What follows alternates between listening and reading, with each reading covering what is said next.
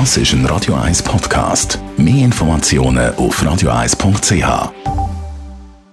Espresso, Latte Macchiato oder lieber ein Cappuccino? Es ist Zeit für die Radio 1 Kaffeepause mit der Nino Nicapace. Präsentiert von der Kaffeezentrale. Kaffee für www.kaffeezentrale.ch Nino Nicapace, äh, Kaffee ist ja eine Frucht, aber wir brauchen eigentlich nur den Samen, also Kaffeebohnen, für unseren Kaffee zu machen natürlich schlussendlich. Könnte man diese Frucht auch essen? Ja, die Frucht die könnte man auch essen. Die Kaffeefrucht gibt aber nicht so viel Fruchtfleisch her wie zum Beispiel eine Aprikose. Der grösste Teil macht schon die Bohnen aus.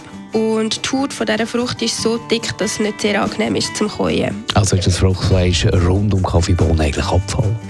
Das schon nicht ganz. Zum einen ist es eine Schutzhülle für die Bohnen und zum anderen kann man sie dann auch zum Tee machen brauchen. Nachdem die Frucht geerntet worden ist, wird das Fruchtfleisch abgeschält und zum Trocknen ausgelegt. Und aus dem kann man dann eben so einen Teeaufguss machen, der recht fruchtig ist und auch was von Schwarztee hat. Und auch Koffein drin? Ja, recht viel sogar. Wenn man also mal keine Lust hat auf einen Kaffee, dann kann man sich so einen Tee aufgießen und hat dann trotzdem den Koffeinkick, den man braucht. 1 Kaffeepause, jeden Mittwoch nach der halben Zehn, ist präsentiert worden von der Kaffeezentrale. Kaffee für Gourmets. www.kaffeezentrale.ch